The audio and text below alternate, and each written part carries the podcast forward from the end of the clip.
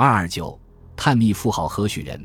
商代富豪墓的经史发现，一九七六年，在殷墟的一座深七点五米的古墓里，出土了大批随葬品，共计一千九百二十八件，既有青铜器四百多件，玉器七百五十多件，骨器五百六十多件，以及石器、象牙制品、陶器、蚌器、海螺、海贝等。其中大量的青铜器，包括祭祀用的酒具和煮肉器皿，器皿前大多刻有饕餮纹。后面刻有螺旋图案。该墓中共出土的青铜礼器和乐器上，大部分都铸有铭文。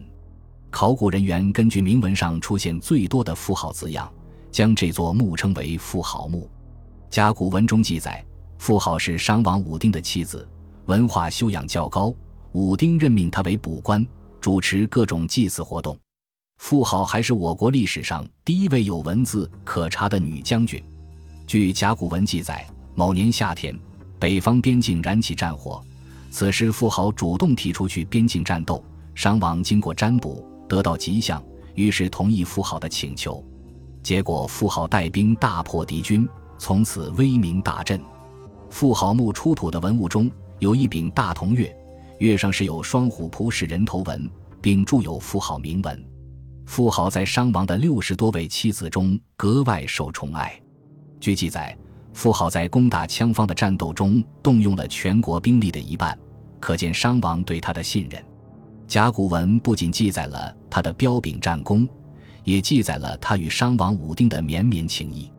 由于连年征战，富豪终因积劳成疾，先于武丁而亡。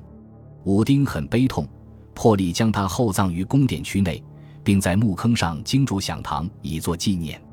但是，曾有学者指出，妇好并不是武丁的妻子。有甲骨文卜辞记载，妇好曾先后嫁过大甲、成汤，足以三位商王朝先王。从时间上讲，这显然是不可能的。另有研究人员指出，商代有冥婚一说，武丁为了让妇好在另一世界不孤独，先后将她嫁给了三位前朝贤明的帝王，并且还向巫师求问。富豪是否已经得到了先王的照顾？本集播放完毕，感谢您的收听，喜欢请订阅加关注，主页有更多精彩内容。